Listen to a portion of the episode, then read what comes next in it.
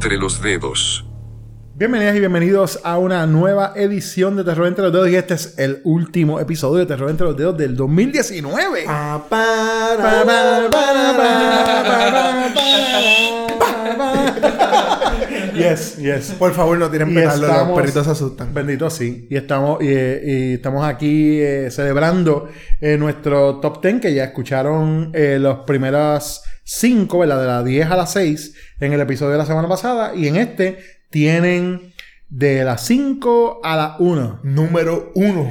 Te habla José Pepe Sante y estoy en la sandunguera compañía de... Jonathan Rodríguez. Gabriel Alejandro. En nuestro party de Navidad. Estamos aquí, mira, Comiendo pasteles. comiendo pasteles, lechón, lechón, Bebiendo pitorro. pitorro, coquito. Coquito, sí. Está bueno, está bueno. Eh, pero bueno, vamos a, a retomar nuestra, nuestra lista. Ya, como mencionamos, eh, cubrimos del 10 a las 6 eh, nuestros picks cada uno. Ah, falta la morcilla. Después, Siempre busca de- la bolsilla. Chacho, siempre, mano. Después él se molesta, ¿ves? Después él se molesta. Anyway, eh, vamos ahora a comenzar con el número 5. Jonathan, comiénzate con el número 5. Mi número 5 es, ya Bebe la mencionó, pero es Hunt, que Ok. es de Shutter. Y mira, Hunt me gustó tanto porque número uno, yo, a mí me encantan las películas que toman lugar en Halloween. Ok. Eh, número dos, recientemente han salido muchas películas como The House, The House of October Build y todo eso.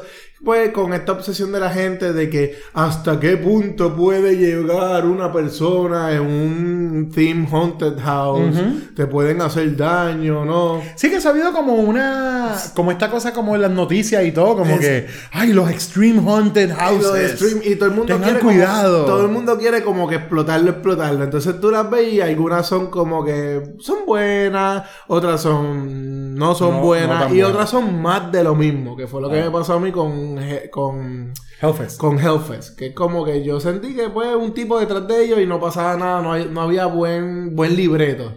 Yo veo esta película, que era lo que estábamos hablando en el episodio pasado con, con Gabriel, que la veo eh, a ciega. Y la empiezo a ver. ¿Y cómo la viste? Eh, exacto, porque estaba ciega. No él, le, él puso audio description. Audio me iba, y te y dice, me iba dice- diciendo. te dice, the, the, the teenager is, be, is being stupid and is going to get killed. Para la gente como Gabriel. Oh, oh para, no, he went left. Oh no. Para la gente como the Gabriel. que teenager no was a dumbass Es and que opened the wrong door. estaría bufiado en una película así. Yo te conté que- en sería annoying, sería annoying, pero- Sería gracioso. yo, yo no les conté que yo, yo fui al cine una vez y creo que fue Escape Room. Cuando Que había- que la, que la pusieron, eh, la- las películas llegan al cine en el, ahora son un disco duro, ya, ahora no es el reel, ¿no? Y ese reel trae audio description. y parece que quien la puso, le puso el canal equivocado en el Oh, eh, arriba. y empezó con el audio description. Entonces, literal, Horrible. el audio description empieza. Fíjate, en, en verdad está súper clever para la gente que no puede ver bien y Claro, eso. que- claro. Sí, sí. En verdad está bien nítido porque te describe hasta el intro de la película. Te dice. Eh, Salen unas eh, letras así. eh, te dice como que eh, Universal Studios. There's a. There, como es the, eh, the, eh, como There's un- a- a war globe. Exacto, como que the- the- you can see the earth y qué sé yo qué Yeah. rayo. Y entonces empieza como que en yellow letters saying qué sé yo papá. Y te quedas como, wow, literal, es una descripción literal. Oh, wow. Está, está bastante Es una buena manera de ganárselo. empezaron a gritar como que mira, como que quítalo. Es una buena manera No, sí, yo, yo fui, yo, yo fui me, y me, pues nadie, nadie se movió de allí. So yo fui y le dije, mira, le pusiste el audio description.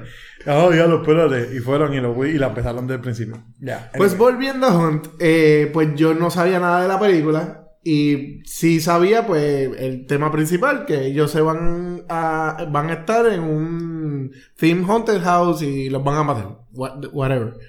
Pero me tomó por sorpresa todo, los twists de la película. Me encantaron las actuaciones. Eh, me encan- que no son las super mega actuaciones, pero para la película que es, creo que están on point. Eh, los personajes creo que fueron bastante eh, consistentes, que eso me gustó. Eh, ¿Tú crees que no? Mano, esta película tú tienes una parte donde ellos están saliendo y pasa mucho constantemente. Hay un tipo que les trata de pegar un tiro, ellos le cortan el brazo, etcétera, y se van. En vez de asegurarse que maten al tipo, porque el tipo va a volver. Claro. Y, y lo hacen tanto, como que dejan a los tipos en el Yo-. Es como que mátalo. Sí, no, yo, mátalo. yo entendí esa parte, pero acuérdate que yo sentí que la película, ellos tenían un grado de, de miedo, pero de confusión. Hmm. Porque a un punto ellos te, te dicen como que, ¿is this a joke o esto es verdad? Y, y, hay- y yo por lo menos e- esa parte la compré. Y decían, no los van a matar a los malos porque ellos están confiando de que al fin del camino todo va a salir bien y van a salir de ahí. Que eso puede ser real. Y por eso me gustó, porque usaron muchas cosas que a lo mejor en una situación así, aunque claro, usaron lo que Pepe dice de gente estúpida, pues crear una película de horror, sí, eso pasa, y eso está cool. Pero también usaron cosas que a lo mejor yo pienso que podrían pasar, Ok. que serían reales. Más, eh, no sé, fue divertida, mano. Pero no sé, y los chistes no sentí que eran chistes estúpidos. eh, Para mí fue súper divertida. Y me gustaron cómo cada, cada uno de los personajes de los villanos aparecían. Sí, sí, te Que era como que trataban de, de apelar a la desesperación de ellos. No, yo te voy a ayudar y después te cogían de pendejo. Y no Claro. sé, todo eso está bien cool. A mí fue como que la película, yo me volví loco escribiéndole a todo el mundo en, en Facebook. Vean esta película, esto está cabrón, esto está cabrón. Está bien buena, está Y buena. está buena. levantaste las expectativas. Exacto. Y te la Y- y- mataste, y- y Gabriel. la maté a Gabriel. Mataste. Exactamente. Bueno. Pero bueno, Gabriel, zumba tu número número estamos? 5. La cinco. Mi número 5 es una pequeña película independiente que quizás no, no escucharon. Y ahora es de 150 mil millones. Sí, se llama Us por Jordan, por Jordan Peele. Independiente, Este, Chiquitita. Us básicamente es la segunda película de, de, de Jordan Peele sobre horror después de Get Out. Yo, a mí me encantó Get Out. Yo amé Get Out. Este, pienso que la metáfora en Get Out es bastante clara, te lo da y después la película como que abre y cierra. Us eh, tienes una meta- tiene varias metáforas y es mucho más abierta a interpretación. No es una cosa nada más, sino una experiencia en general de, de subalterno. Entonces tú puedes como que enmascarar muchas cosas ahí. Y eh, fue bien divertida para mí como que verla y después tratar de encajar como que la explicación, etcétera. Pero sí tiene sus debilidades y es que aunque tiene una premisa bien interesante, la película no sabe qué hacer con eso y no sabe aterrizarlo tampoco. Y es claro que pasa durante la película que sufre un poco por eso, sin embargo, al tener también un interpretante tan, tan alto, tan, tan amplio, hay que ver si, si eso es lo que también quería este Jordan Peele con esto, que no fuese un, un caso abierto y cerrado, porque lo que él quiere emular con su metáfora es mucho más, mucho más complejo que eso. Yo creo que si le hubiese dado como un final definitivo como Get Out, hubiese como que hecho un, un, traicionado su propia idea. Así que como que creo que la película está bien como está. Y no, no, no es la ma- no es la mejor, pero me gustó mucho el ejercicio que hay de, de, de horror ahí. Así que Get Out Us. también. Get Out. Get, Get Out, Jonathan, que no te gustó. Peele está overrated. pero- Para mí, mi número 5 es The Perfection. Iba a decir The Mandalorian, no. The Perfection es la número 5. Por todas las muy buenas razones que dijiste y porque desde el primer What the Fuck. Porque es una película que es una cadena de What, the, the Fucks. Y desde, desde el primero, la película me tenía. ¿Sabes? Desde el primer momento que yo dije, ¿qué? Espérate, ¿qué pasó ahí? Y continúa twist tras twist hasta el final. Es una película que si tienes ganas de mear, te measte encima. Te porque no te vas a encima, parar. Porque, pues dígame, la puedes pasar, pero you know, no te recomendaría. Yo no, yo me meo encima y sigo viéndola. Ve- sigue viéndola en tu iPad y vas con el iPad para el baño. Sí. Este. Muy, mano, me, me encantó de verdad. Perfection. eh, yo creo que eh, es de esas cosas que la, eh, su mayor fortaleza para mí fue el absolutamente no me esperaba esto. Y yo creo que esto es una cosa que vamos a seguir Yo viendo. creo que nadie. Yo creo que, sí, exacto, pero yo creo que es una cosa que vamos a continuar viendo en el streaming era. Y es que, y sobre todo, yo, por lo menos hasta ahora Netflix es el que ha delivered en esto. Y yo tengo que darle crédito a Netflix aquí en algo que mucha gente ha cogido a Netflix y le ha caído arriba en estos, en, en reciente, tiempo reciente, desde que salió Disney Plus y desde que el streaming war está heavy. Y de verdad que vamos a hablar claro, Netflix no tiene el mejor track record con su, con su material original. O sea, ellos tienen cosas buenas, pero tienen un montón de filtrafa también. Pero el crédito Pero que les quiero dar, ahora bien pero el crédito que les quiero dar es que en, el, en un mundo donde estamos acostumbrados a que te- sabemos exactamente lo que va a pasar en una película ah, desde de el primer trailer, meses y meses de anticipación. Con Netflix tengo algo que literal lo puedo poner y no sé qué carajo esperar y de repente puedo salir súper pleasantly surprised. Te trae recuerdos eso cuando tú tenías cable TV, era un chamaquito y tenías HBO. Más y todo aún, eso. me da traer de cuento, recuerdo literal de cuando iba a los videoclubs en los 90. Y lo que veía Y literal veía, nunca había visto un trailer, veía la carátula y decía, esto suena eh, como bufiado. La tienen disponible, fue que me la voy a llevar. Y llegaba casi la ponía, era una mierda. Mi- o llegaba casi la ponía estaba bien En mi caso era poner HBO y no saber nada y seguir viendo la película. Exacto. Y yo creo que eso hace falta en un mundo Sí. donde tenemos constantemente trailer tras trailer tras ya Exacto. Entonces, en ese sentido, yo tengo que darle un montón de crédito a Netflix. A mí me gustaría que su track record fuera mucho mejor que el que tienen ahora mismo, porque están mejorando. Pero, pero definitivamente eh, e- eso me encanta. Y yo creo que esta con su 90s aesthetic y, o por lo menos el 90s feel, ¿verdad? De ese, como ese sleazy thriller, weird shit que tiene ahí going on. Eh, mano, me ganó, me ganó. The Perfection en verdad está, está bien, Es- bien Es buena. perfecta. Casi perfecta. Vamos para la 4. Vamos para la 4. Cuatro. La 4. La 4 para Cuatro. mí es Brightburn. Ok, Eh, Brightburn, muy bien. Yo- a mí la película me encantó, por eso la tengo en la 4. Y una cosa que me gustó de la película, exacto, no sé cómo decir.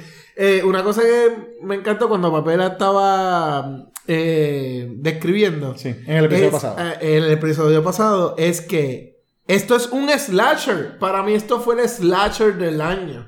Porque Ok. te la venden con lo de, ¿verdad? Lo de superhéroe y el nene que se convierte en malo. Pero cuando Pepe, me acuerdo de cuando Pepe y yo lo estábamos viendo, yo me acuerdo que le dije a Pepe, esto es un slasher. La gente le está viendo el nene y el nene lo está matando uno a uno. Y yo soy fanático de slasher. Este año no conseguí casi slasher, aparte de Hunt. eh, o- y los otros que vi no eran muy buenos. So, para mí este fue, para mí, este fue el slasher del año. Y esa es la razón que la tengo en la número 4. Aparte de que el gore está bueno, la Muy historia bueno. está sencilla, una película para eso, para ver en el cine. De hecho, sí, bien Una divertida película para en ver el el cine. cine sí, y divertirte y mm, no es una mega producción de que oh, va para 10 Golden Globe ni nada de esto, pero está buena. Definitivo. Eh, los efectos están nítidos, el chamaquito se la comió con la transición eh, y es James Gunn quien la produjo. Claro, a ti no te gusta mucho, pero... Es que a mí me la vendieron como que superhéroes Porque pero tú dark. eres fanático de Y superhéroes. eso mismo, Esa es la eso cosa. no, y eso- nosotros eso somos más... más eh, De horror, sí, sí. Eso, eso lo vi mucho, eso es superhéroes bueno que como lo no diga. el Pero- fanático del horror le encantó, el de superhéroe la detestó. Sí. Pero fíjate, eso aquí yo, cool. ahí yo te voy a hacer un, un, un ¿cómo se llama? Y yo, yo, yo estoy consciente que yo soy la excepción en un cojonal de cosas en el mundo. Pero en esta en específico, a mí me encantan los superhéroes, pero lo más que me gusta son los what ifs.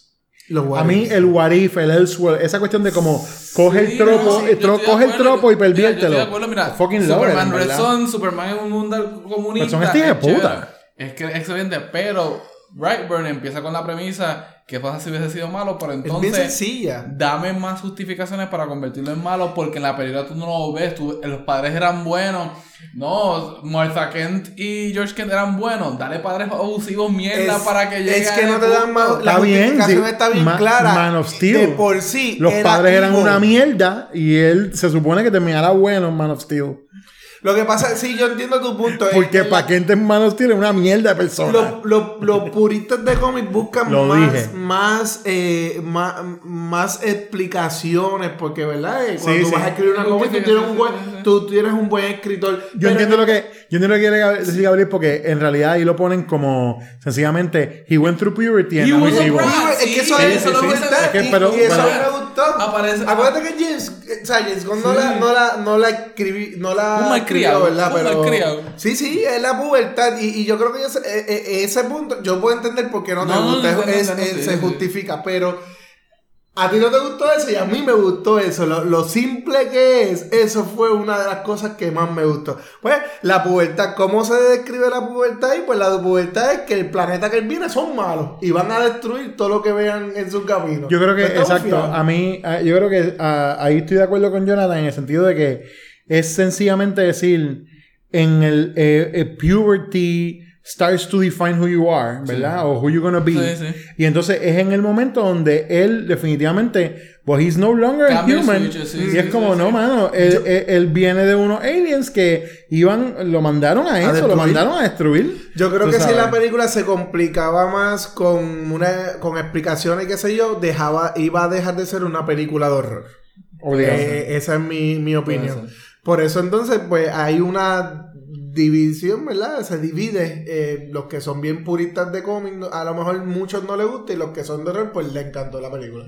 Bueno. Eh, exacto.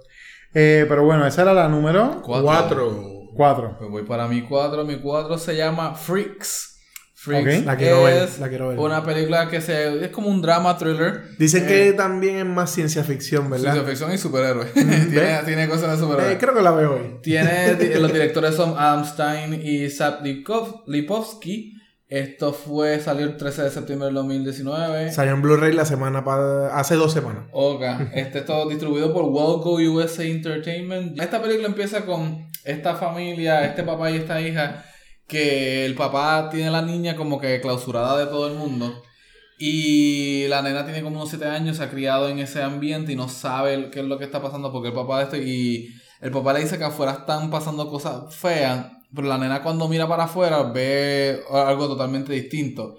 ¿Qué pasa? La niña obviamente empieza como que a, a dudar y cuando eventualmente sale tú te vas dando cuenta que la realidad es mucho más eh, complicado que lo que lo que está viendo ella y lo que el papá dice. El papá lo dice para mantener una historia a ella básica y la nena eh, la película nos nos presentan de la perspectiva de la niña, así que es como que bien inocente. Y nada, este resulta ser un, un- algo bien horrorífico y ellos tienen, ella tiene que bregar y es una película, se nota con un bajo presupuesto, las actuaciones están excelentes para tener este presupuesto. Rotten Tomatoes la tiene bien alta. Es que, no, es que tanto la actuación como los efectos, los efectos que salen son bien buenos. Certified y- Fresh. Y realmente eh, fue, fue un- una sorpresa, así que, de nuevo, Freaks, este, las recomiendo altamente, muy, muy buena. Ok. Pues la tengo en mi lista también de lo que tengo que ver. Tengo que ponerme al día con un par de cosas este año. Eh, mi número 4 fue Scary Stories to Tell in the Dark. Aquí ya estamos entrando en el momento de la lista donde se me hacía difícil las posiciones.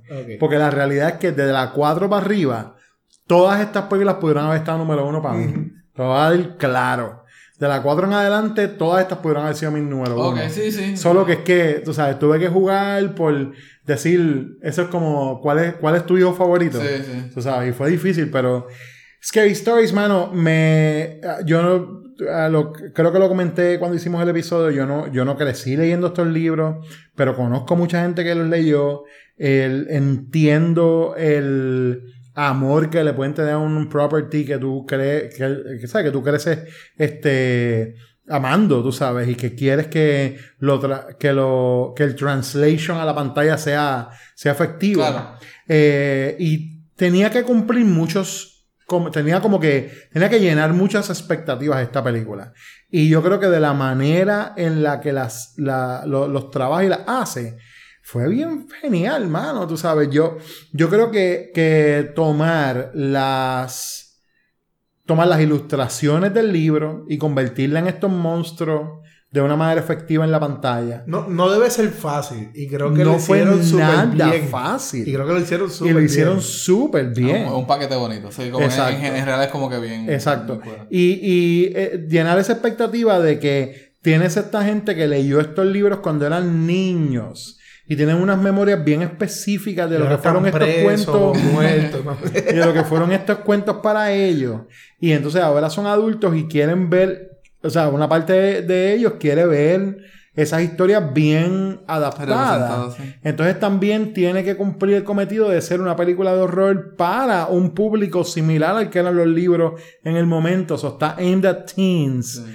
Este, I don't know, it works. Para mí eh, funcionó de un montón de... Yo sé que yo no soy el público principal para ella, como dije también cuando hablamos de originalmente, pero ay, ay, yo creo que es una de las mejores representaciones de horror en un año que está en general en el cine lleno de remakes y de, Mm, cosas no y de, de remakes y de, de, de secuelas y de reboots. Esto, que es una adaptación de algo que nunca se había hecho en cine, que no se pensaba que se podía hacer incluso, eh, quedó súper bien. Yo creo que no hay nada que quejarme de ella. Guillermo Toro estuvo envuelto también, Él la que produjo, exactamente. So, mano, y la dirigió este eh, Overdale, el que hizo Autopsy of Jane Doe, que también senda esa- película. esa película 100% recomendada. Autopsy está bien brutal, en verdad, y me gustó Ay, mucho que Y esta. Autopsy of Jane Doe es buenísima. Que, que, trataba- que trabajara esta, que es algo bien diferente a Autopsy, que eso también me, me gustó un montón. Pero bueno, ese fue mi número 4. Y ahora vamos a entrar al top 3.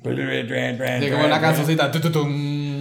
Pues el top 3, ahí me pasó lo que, lo que dijo Pepe, como que el orden, no sé cómo ponerlo, pero más o menos. La 3 es Ready or Not. Entonces vamos a hacerla juntos porque la 3 mía es Ready or Not. A ver. también. ¡Yay! Espérate, ¿tu número 3 cuál? Ready or Not. La mía también. Tres. Coincidimos Oh, en uno, perfecto. Coincidimos en una. Este, Ready or Not, eh, ¿cómo la describo? Divertida, divertida. Demasiado. Demasiado divertida. eh, mucha acción, Muy Sí. buena, sí. mucho gore y sorpresivamente parodia cómica, sorpresivamente es como que no vamos a tomar esto en serio y va a funcionar. Es una de las películas más divertidas que yo he visto este año. Fácil. Eh, esta película, no sé cómo consiguió hacer el balance porque hay otra que salió poco hace poco, Satanic Panic, Satanic Panic, que la- intenta la hacer tengo. esto y fracasa Y fracasa, miserable. Porque se fue bien, comedia.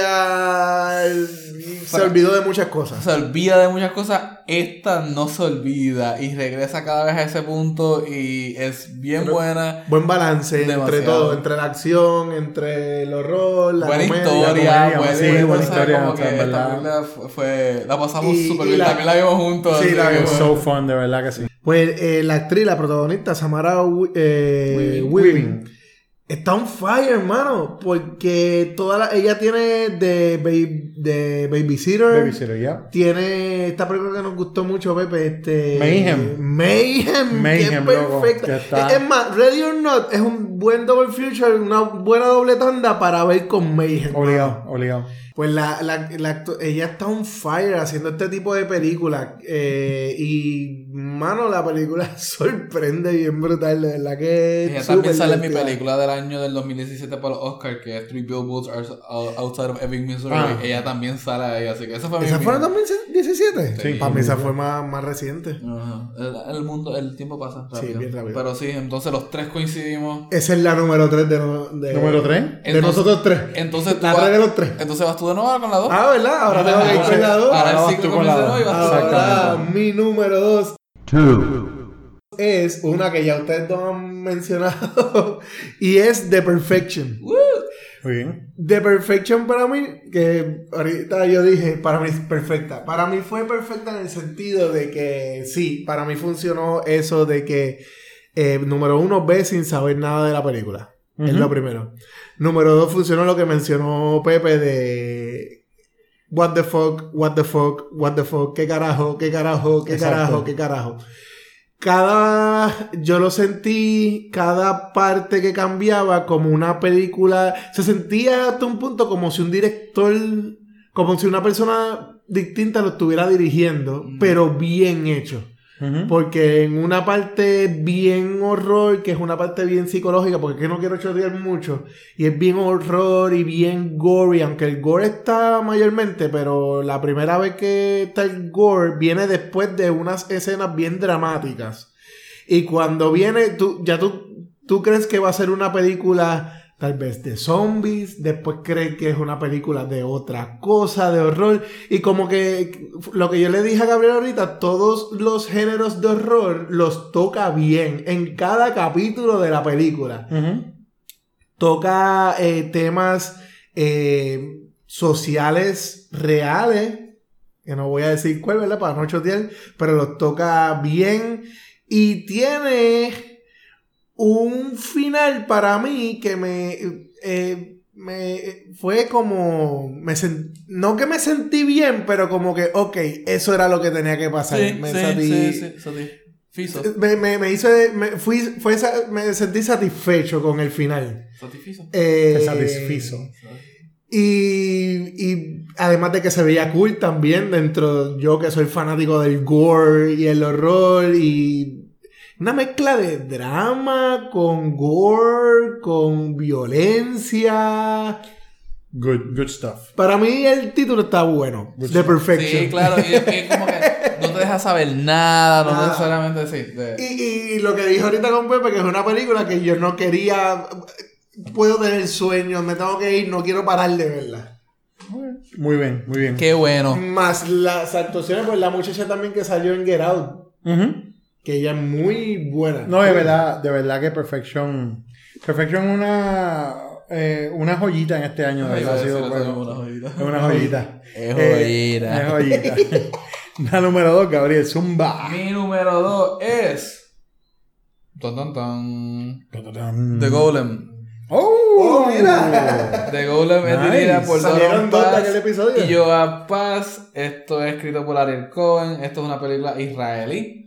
Eh, Se origina allá, sale por acá. The Golem es básicamente, pues, como hemos hablado ya en este episodio, sobre la figura mitológica del Golem. Pero es eh, la historia de esta mujer que vive en este pueblo judío en los 1600, que es bien conservador, donde las mujeres, pues, hasta el día de hoy no tienen derechos ni mucha voz ni voto, pero Eso aquí bueno, mucho menos.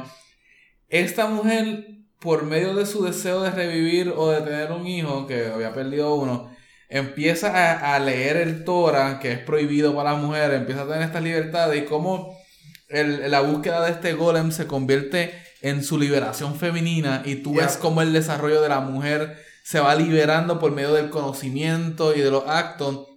Para mí como que yo, yo, yo dije, La opresión que había hacia la mujer Claro. y ella demuestra, no, yo No se puede, yo puedo hacerlo exacto. mejor que los hombres. Exacto, y es como que, pues, sabemos que el horror por mucho tiempo no fue favorable para las mujeres, como que la figura de la mujer fue como que bien estereotípica y se utilizaba para como que, para fridging, como dicen muchos.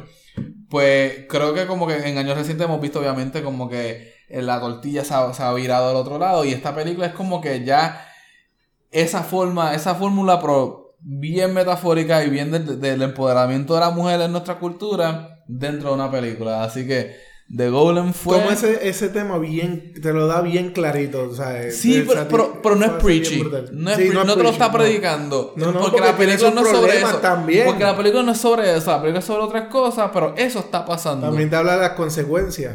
Claro, claro. Yo creo que el fue, no la puse en mi top, pero el fuerte de esa película también es la actriz, este, Annie Forstenberg, no, yo sé que acabo de joder el apellido de ella. Tranquila, ya no te conoce. Pero- no, ella no- ella no nos está escuchando, tranquilo. Pero eh, la- esa mujer actuó súper Sí, bien, ella es ella cargó de esa de película. verdad que sí. Así que a mí me gustó mucho The Golem. Fue una, una sorpresa de nuevo. Yo lo, estaba, yo lo estaba creo que en un avión de viaje para acá y como, fue como que ADH.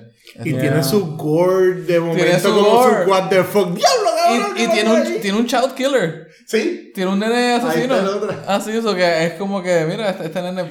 Yeah, eh, ahora yo pensándolo bien, yo no la incluí en mi lista y estoy como, coño, en verdad, esa película a mí me gustó un montón. Sí, la verdad. No, sa- no sabría, no me voy a poner a hacer un análisis ¿A de qué número? ¿Dónde la en qué número la pondría, pero ya, definitely está ahí. Sí. Definitivo. En alguno, en alguno del top Los 10 que no estaría están escuchando empate que no con la han alguna otra. es un... gua- Tienen que ver. Y busque el episodio, nosotros hablamos de ella. eh, Está ahí un Igual episodio que Holding the Ground. De Holding the Ground y de ella, exacto. so. Horror in the ground, dale. Eh, pollo en el ro- Pero en entonces el- en el piso. ese es tu número 2, de Sí. Golem. Pues mi número 2 es un empate entre. Está difícil esto, pero vamos allá. Mi número 2 es un empate entre Us de Jordan Peele Y que León. Es que. es que lo que pasa es que mi la película con la que este empate fue un late entry en mi lista. Porque no la había visto y la vi para hacer la lista. La lista, sí, La- sí, afortunadamente pude verla antes de hacer la lista. Y es como si la que está en pata en realidad está, es, un- es como 1.5. Ok. Eh, Oz y Doctor Sleep. Ok. Quiero ver Doctor, Doctor Sleep. Eh, no la he podido ver. esa tienes que verla. Eh, primero, Oz, a mí, cuando empecé, empezar el año con esa película, para mí fue como Sí. un augurio positivo de que vamos a tener un buen año en horror, definitivo. En cine en general. En cine en general, Cine, exacto, cine. porque fue- Este año me sorprendió que la mayoría que hemos dicho son de cine. Y el, sí, sí, y el tipo de, de cine que hemos tenido es un cine engaging, o sea, un cine que ha, ha tenido a la gente Sí, bien, bien envuelta. sí, Y me siento, a pesar de todos los desastres que estén pasando con la industria, me siento bien entusiasmado de que estamos hablando de cine. ¿ves? Y no solamente que estamos hablando de cine, que ya no se- que, se, que los análisis de las películas como Oz no, no están re- eh, regados a una esquinita del internet Exacto. sino que analizar una película y temas profundos se ha convertido en una cosa mainstream. Y eso pasó con Oz, porque de repente Oz estaba llevando un montón de conversaciones Sobre horror, sobre ¿sabes? horror Sí, sí. y sobre lo- los layers que tenía la película. Y eso me pompió tanto leer tanta gente diferente. Creo que ese es el legado de Pio. Sí. Más allá creo que ese es el Oye, legado. de salió-. Y no solamente eso, pero traer entonces temas, o sea, volver a hacer el, el comentario social Sí, relevante dentro del horror. sí. Que no es que no ha parado de serlo, porque lo es, siempre ha estado relevante. Pero específicamente, y específicamente en el lente afroamericano. que es una a cosa que decir, nos salió- hacía falta. Salió al mismo tiempo el documental de Horror Noir, que nosotros hablamos a la misma vez de ambos. Que de hecho, es un no- buen de hecho, yo no tengo Horror Noir en mi lista, pero debería estar. Debería estar Horror Noir. Horror, Horror Noir es debería un estar en la lista. de este año. Cabe O sea, mencionar que. Pio es un fanático a muerte del Twilight Zone original y que muchas de sus fórmulas se dan del Twilight Zone. Eso es lo del giro, lo que quiere hacer, la metáfora, viene del Twilight Zone y si eres fanático del Twilight Zone, pues su trabajo se convierte mucho más este, apreciable por eso mismo. Claro, y, y, uh, hay un montón de cosas, hay un montón de layers este, que, que he podido ver en la segunda y la tercera y la cuarta y la quinta vez que la he visto. It's just a s- it- eh, es una película tan y tan Yo- buena, mano. Yo creo tan y que. tan como, como deliciosa para mí visualmente. Sí, que me, visualmente, me sí. encanta, me encanta. Entonces, y mire, la- y, y- y lo que me molesta, hay, una, hay unas partes negativas, no de la película, sino de, la, de muchas eh, apreciaciones de ella en internet, como por ejemplo la gente diciendo, ay, es que la parte donde los VHS esos que salen en la, en, el, en la primera toma, cuando están saliendo los VHS que están en la tablilla, este, eso es, a- ese VHS de Chud no se veía así en 1980. Ah. ¡Cállate la boca, Nendo! Puñeta, que se joda, no importa. Bueno, Jonathan está hablando de eso cuando ve una maquinita de como del combat. Ajá, pero no este importa, no importa, es una Son dos cosas distintas, pero. No, son exactamente las mismas. No, no, es exactamente el mismo tema, cabrón. Es coger una cosa y decir, es que eso no existía. A mí no me molestó momento. eso. Claro, pero lo que quiero decir es, a ti no te molestó, pero es, es lo mismo. Es, Es lo que la gente es dice, el la mismo gente punto de vista, de lo mismo que tú estabas peleando. Ellos decían, es que en el 1980 y pico, cuando esa película salió en VHS, no se veía así. La caja era diferente y salió en esta compañía. ra, ra, ra, ra, ra. Esa es la caja del Pero budget VHS que salió en el demasiado 90. detallista, Está bien. Cabrón, es lo mismo que Mortal Kombat. Es No volvamos a Mortal exactamente Kombat, lo pero el mismo. pasado, Vamos a cabrón. hacer la- vamos a hacer el año Cabrón, la vamos a terminar este manera. episodio. Exactamente lo mismo. Cabrón, que se me cagaron las pastillas. pa. No, no, pero lo que quiero decir es que era esa. Y, y me, me Entonces, gente buscando mierda. Sí, sí, sí, gente buscando. Y sí, es verdad. La película no sabe qué hacer con el tema que, que es. Pero a la hora de la verdad, ni me importa que no sepa hacerlo porque pienso, veo tantas otras películas malas con cojones en el año que ver esta para mí es, es, que, es, es que es un festín, mano, un festín. Para mí El visualmente tema, está bien visualmente, dura. Claro. Está todo bien en verdad, es que está, para mí está bien brutal, de verdad, o sea, es la hostia. Y entonces, como mencioné, este late, eh, eh, este late entry en la lista, que fue Doctor Sleep, mira, mano, Mike Flanagan tenía uno de los trabajos más difíciles que ha tenido un fucking director en la historia de la humanidad. Que es cómo tú haces una secuela de un li- una secuela basada en un libro que es una secuela de una de las novelas más importantes del autor que la escribió y que la versión de cine es una de las películas más importantes del director que la hizo. Y que es distinta al ¿Cómo libro. no la cagas? Ajá. ¿Entiendes? ¿Cómo no cagarla? Es tan fácil cagarle. en Era este- tan fácil cagarla, cabrón. Y no lo hizo. Y No lo hizo. Mike Flanagan es Dios, cabrón. Sí, sí. O sea, esta película está realizada de una manera que yo, o sea, hay, hay, la verdad es que la vi reciente, pero hay shots de ella que las tengo, o sea, que están constantemente en mi mente desde que la vi. No he podido parar de pensar en ellos y no tiene absolutamente nada que ver con los shots que son emulando a The Shining. Sí. Sí, la película tiene un issue bien grande con ese, ese final que la gente se queja, así, la última media hora. Y eh, eh, es un, eh, tiene- hay unos problemas ahí, pero estructurales. Pero la verdad es que qué carajo él iba a hacer, ¿entiendes? Honestamente, el, el la manera en la que él cogió y dijo, bueno, yo voy a convertir esto en una secuela del libro y a la vez en una secuela de la película y voy a hacer que todo el mundo esté chill con esto. Sí, que la sí. mayoría de la gente esté chill con él. gente que Sí, no. sí. Es, es fucking genius. O sea, Iwan McGregor, una actuación súper buena. Eh. La muchacha. este, ella se llama Rebecca Ferguson. Estoy enamorado de ella. Mm. O sea, enamorado de Rebecca Ferguson haciendo de Rose the Hat. Brutal. Pero Kylie Curran, que es la, La nena. mucha- la nena, que hace de eh, Abra. Abra. Wow, esa muchachita es tremenda actriz, mano. Y carga esa película de una manera. O sea, y, y todo, todo, ¿sabes? El, el, el grupo de los, de los villanos, ¿no? Que está dirigido por eh, Rose Hall, que se llama The True Knot. Son unos villanos que dan miedo de verdad. Y hace tiempo que no veía un grupo en una película que se sintiera like, o sea, de- se siente que hay stakes Hay de peligro, verdad. hay. Como hay peligro de verdad. Esta gente de verdad están eh, escapando de algo que los puede matar, tú sabes. Y visualmente todas las partes donde ellos están entrando uno a la mente del otro. ¿Tú me entiendes? Sí. It's- ah, fuck man, it was such a good movie, de verdad. Me sorprendió un montón y me molesta que no la vi antes. Que no pude hacer el tiempo para verla antes, de verdad me molesta, pero estoy La bien contento de que la vi. duro. Estoy bien contento de que la vi. Y es el tipo de cosas, y, te y a lo mejor suena exagerado para un montón de gente, pero es el tipo de cosas que yo digo, sobre todo con Us, esta y la que es mi número uno, y algo que pasó recientemente que fue que acabó Watchmen. Es el tipo de cosas que yo digo, I am so lucky to be alive Sí, está en bien. este momento. Este en este momento donde se están contando historias visuales tan y tan ricas en contenido bueno, tú sabes. Que, mano, en verdad, ya, en verdad este año ha estado bien bueno. Bien duro las películas de Molusco y Rocky de Quinta, cabrón. Excelente. De verdad que, Eso, de verdad eso que- horror le queremos haber incluido Sí, aquí. eh, Eso- la, de, la, de, la del Molusco tenemos que excluirla, definitivamente. Este, nada, estoy hablando mierda porque yo no la he visto. Yo tampoco. Eh, pero bueno, vamos a la número uno, Jonathan. La número uno. Mi número uno es. trrr, Banana Split Motherfuckers. No, me gusta. Sí, yo no lo creo yo. Wow. Ok. Se Bueno, pero de mí se puede esperar. Sí, claro que sí, claro que sí. No, yo me la disfruté. Esa película. Yo sé que te la este año me la disfruté y me gustó mucho. Pero no, no es mi número uno. Mi número uno. Yo encontré que fue la película perfecta para mí este año. Fue Midsommar. Ok.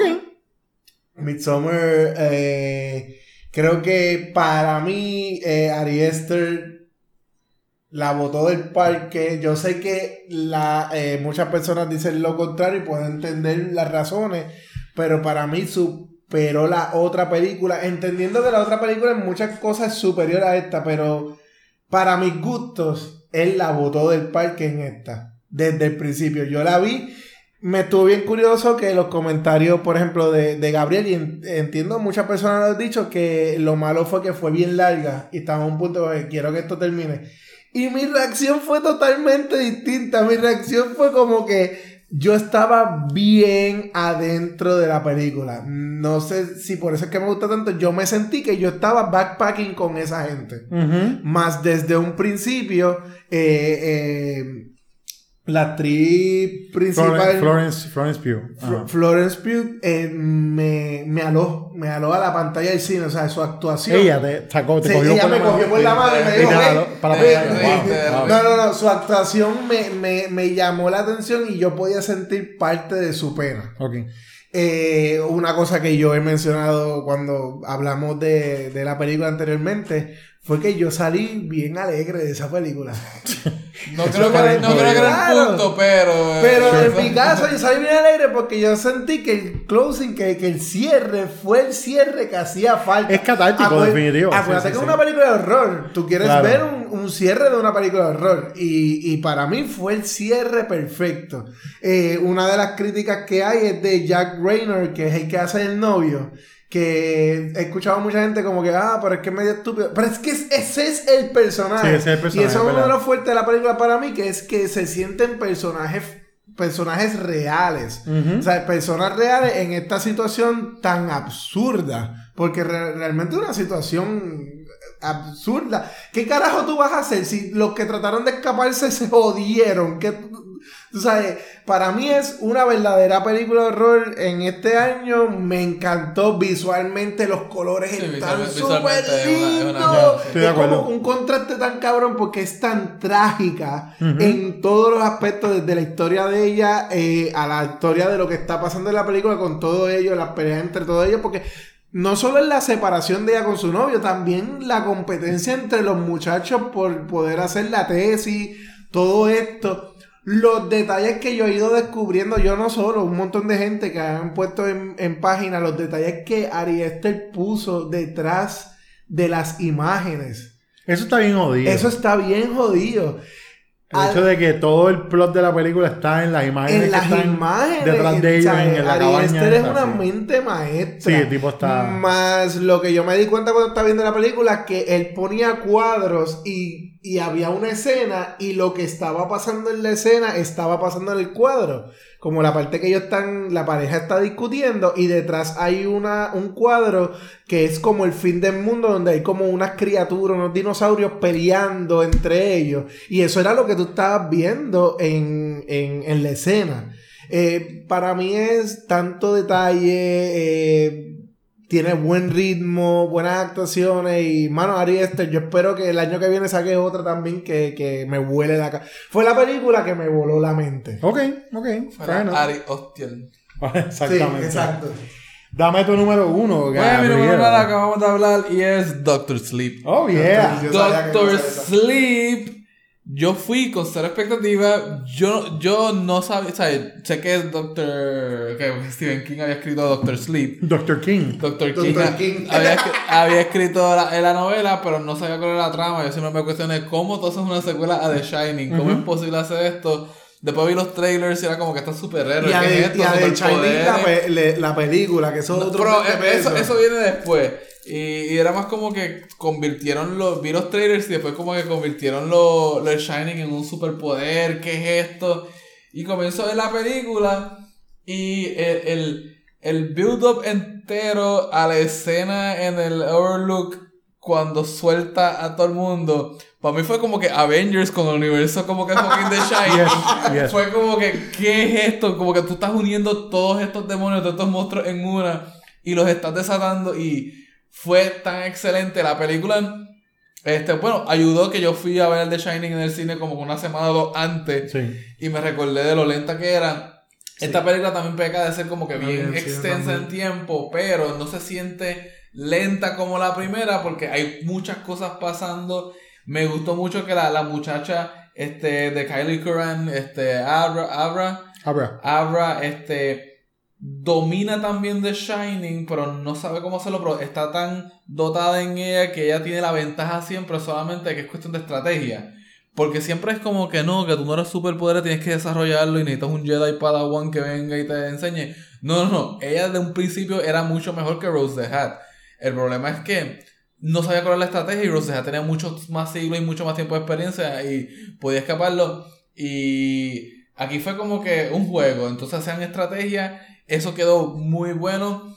Aquí no se habla mucho y yo pues, cuando lo vi, la vi la película, pensé que iba a ser mucho más polémico, pero aquí matan un nene. Ujú. En aquí te lo enseñan una escena matando a un niño. Y te enseñan. Y te enseñan matando al niño. Mientras matan al niño. Y es como que yo me quedé Es como bien que- fuerte. es es bien fu- fuerte. yo como que, ¿qué es esto? Como que, ¿qué está pasando aquí? Por eso es que esta película... Este Warner Brothers también. Sí. Sí, esto es un white desde, release. desde It, Warner Brothers Papi, wanna está your- comiendo nenes. Warner Brothers wants to kill your kids. Es, es algo, es algo, o sea, no sé. Lo siento, Warner Brothers, no es verdad. Yo sé que no quieren matar. Y, y, to- y todo, se, todo, se, todo se siente como que muy real cuando el personaje de Danny, Or maybe you do. Ah. de Danny Torrance, le pregunta al vecino ese abajo, mira, como que te voy a explicar mi historia, Ajá. ¿me crees o no? Y la persona le da le menciona la duda y después termina resultando lo que es. Todo eso como que está tan bien atado y tan bien Sí, hecho. he leído que el storytelling de la película Es demasiado bueno, Está buen, bien, buen está ritmo. Quizá la única crítica es las escenas que quieren volver al pasado a la primera. Sí, la crítica que con tiene la mamá y el nene y el personaje de, de Jack en la barra. Este, que tengo amistades que han leído la novela, me dice, mira, en la novela esa escena se sintió fuera también. ¿Cómo se sintió en la película? Yo, bien fuera también, como Sí. que se sintió bien fuera y, y sacó a mucha gente de, de sí. Pero, Pero, el estudio lo hace para recordarte de que, hey, mira, Claro. esto. claro, pero, pero, pero, pero no se sintió fanservice. El regresar al hotel no se sintió fanservice. Es como que estamos aquí.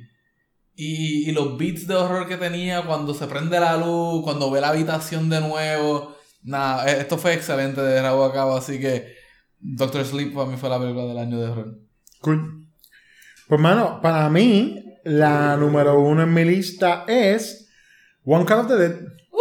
A mí me sorprendió de manera que una película no me había sorprendido en muchísimo tiempo. Una película a la cual llevaba mucho tiempo leyendo sobre ella. Yo empecé a leer esta película de- de- desde el 2017.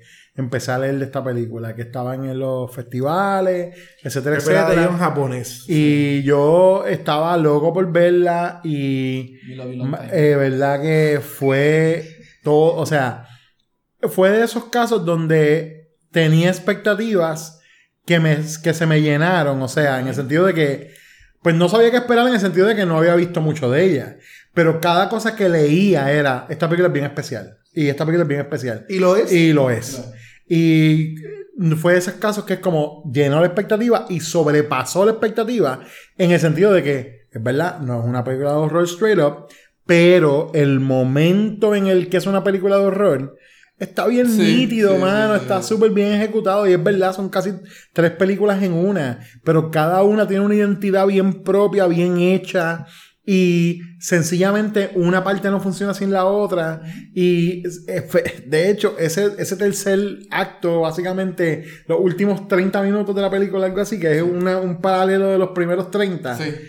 Eh, pero ba- pero, ba- no, backstage, exacto. sí. Es so well executed. De la, de la, de hace tiempo que no veía una película que me trajera como pura alegría por verla, tú sabes, y de la manera que One Cut me hizo sentir.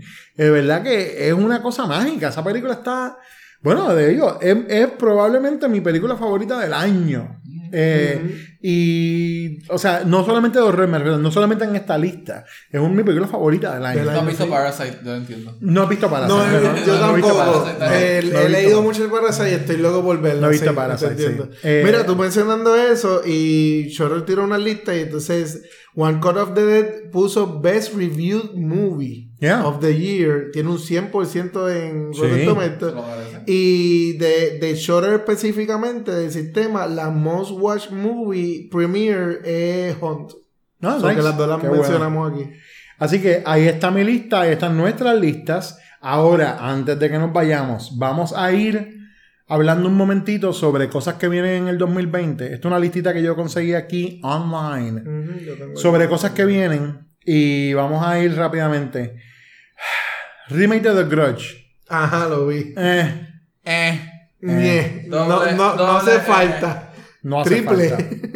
Underwater. La que sale. Interesante. Que, Kristen que es de Stewart. Fox. Que Ajá, hablamos que- aquí del, del trailer. Sale Kristen Stewart. Yo la siente- quiero ver. Se siente Mira. como un alien. Mira, mira, así. Kirsten, Como Charlie. Señor no te funcionó. Quizá esta va Quizá a ser- esta esta va a ser la que te Ah, bueno. It could be, Oh, it could be. Este. eh, Fantasy Island ya dijimos que Eh, no, no. Conjuring. Invisible Man ya dijimos también que... Que- A usted le interesó más que a mí, a mí no me interesa. Es que me, Es que el me trailer me la- convenciste, el el, trailer- del año, y me convenciste con lo que dijiste de que no va la transformación, por lo menos lo que dice el trailer, a lo Sí. mejor lo cambian después, porque tú sabes que últimamente por las críticas pues cambian la película completa. Pero ese punto de que él es malo de por sí, ¿cómo tú le vas a dar un poder así a un malo? Es como que pues ya... No sé, a mí no me convence. Viene por ahí A Quiet Place Part 2. Ah, sí, vi. A mí me gustó la primera, me sorprendió. Sí, pero yo. Pero creo que es secuela, innecesario. sí, creo que la película tiene un buen principio, un buen final y se cierra bien. No sé si es necesario hacer una segunda. Viene un reboot de Saw eh, Otro eh, más. escrito, por, eh, escrito por Chris Rock. Y, Ah, sí, sí, Y tiene a Samuel L. Jackson. Por- yo quiero verlo por lo de Chris Rock, mano. Claro, yo también, yo también. ¿What? Yo también. Eh, y viene por ahí también el sequel, un spiritual sequel de Candyman, producida por Jordan Peele. Eso viene en junio. Halloween Kills. Viene Halloween Kills. Voy en orden del año, Ah, nene. perdón. Conjuring en septiembre, Conjuring 3. Esa me interesa. Eh, A mí me interesa porque Para la- mí- los spin-off no me gustan mucho, pero la Conjuring como tal, la historia principal sí Es me gusta. Annabelle 2 está bien buena. Es la mejor de las Annabelle para mí. Y después de esa, Annabelle 1 en That's It. O sea, la, pa- Y eso que la 3 eh, eh, eh, conecta más con lo que son La los 3 es un Warren. desastre. Sí, dicen que no es buena. No. The Nun es un desastre. De y la, horrible. Es y lo la Llorona ni hablemos de ella. No, no. So, todo lo que ellos han hecho de spin-off ha sido un desastre. Y para mí lo que está haciendo es quitándole Prestigio. prestigio a, a Conjuring. Papi, hay que este, sacarle chavo a eso. Anyway, por ahí viene también, esta, yo no sabía de esta, me acabo de enterar cuando leo aquí la, la lista. Eh, una que se llama Last Night in Soho en septiembre, que es el primer straight up horror film de Edgar Wright. Ok. Él ha hecho todo horror estoy comedia. abierto- Sí, Estoy él ha abierto, hecho- estoy abierto. Él ha hecho. Estoy abierto a esta estoy abierto porque posibilidad. eh, él es un genio. Sí, Claro. Eh, y bueno, Halloween Kills en octubre, que a mí me gustó muchísimo el, eh, la anterior. Ya han salido fotos de esta. Pero estoy escéptico como quiera. Estoy. Co- ¿Cómo es? Estoy cautiously optimistic. Yo voy con la mente de ir a disfrutarme. así. No, yo sé, yo sé, pero qué sé yo, no, no sé. Después que yo cuando salgan los yo siento que no hacían falta más secuelas De- y que van a ser dos más, es como. Después que cuando salgan los policías no salga la musiquita. no tengo problema. Ay, anyway. Y, ah, y una cosa que no está puesta como en el orden es Antlers. Que hemos visto varios trailers. Sí. Y que se ven bien fucking intensos, pero todavía no hay fecha para ella. So, eso es lo que viene por ahí. Algo que lo habíamos hablado fuera del aire, pero que no es horror, pero se relaciona. Viene Ghostbusters, Viene Ghostbusters. Afterlife. Exacto. Eh, horror adjacent, como dicen. Eh, una cosa que nosotros no mencionamos, hablamos de horror noir, que en realidad no está en nuestra lista, pero debió haber estado. Y tiene un 100%, Buenísimo. también lo vi ahora. Buenísimo.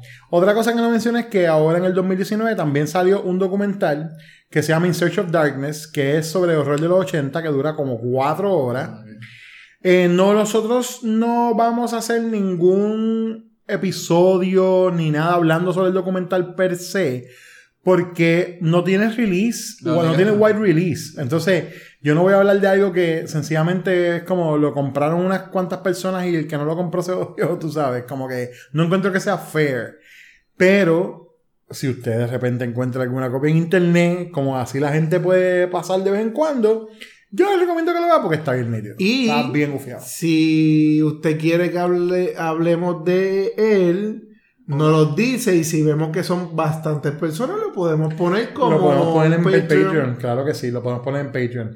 Y con eso les recordamos también que vamos a estar tomando el mes de enero eh, de vacaciones y vamos a continuar nuestra próxima temporada empezando en febrero, que venimos con un montón de cosas diferentes. Vamos a tener eh, nuevos temas, vamos a tener un formato diferente también en el show, va a haber un par de cosas bien nítidas.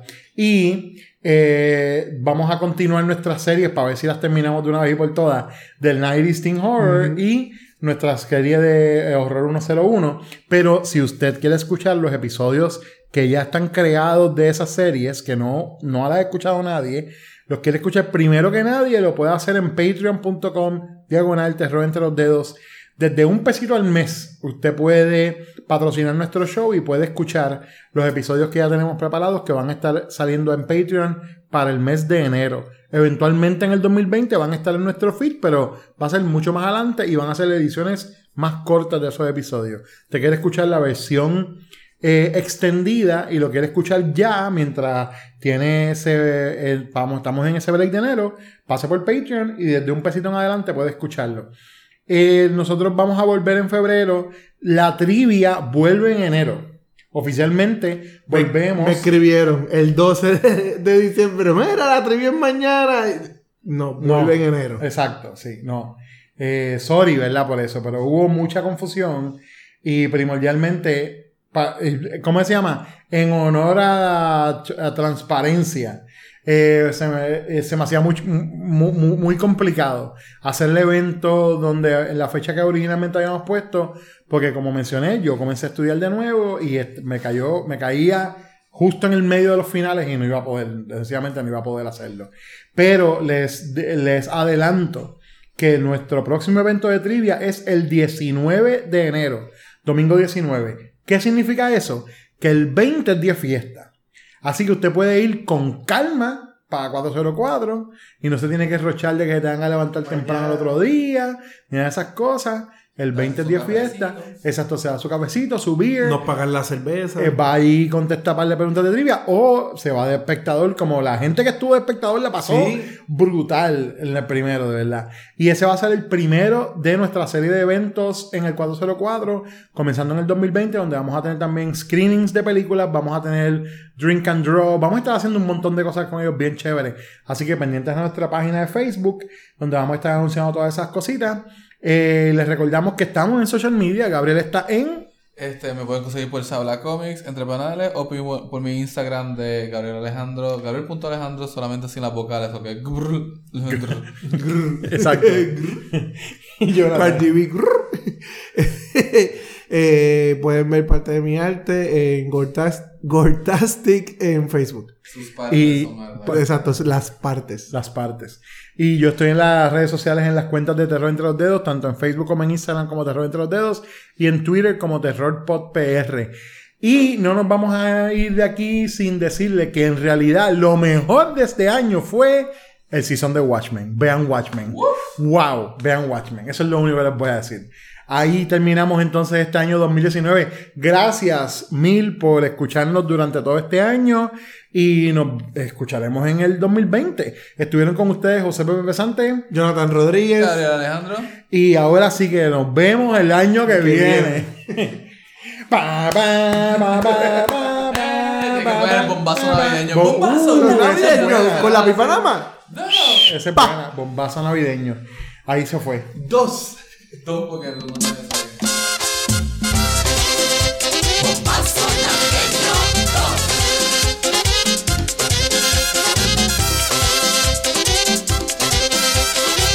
De los hijos de mamá, yo soy el gallo pelón, soy el que toma más ron con más extremosidad. De los hijos de mamá, yo soy el gallo pelón, soy el que toma más ron con más extremosidad. Comadrita la rana, Señor, señor,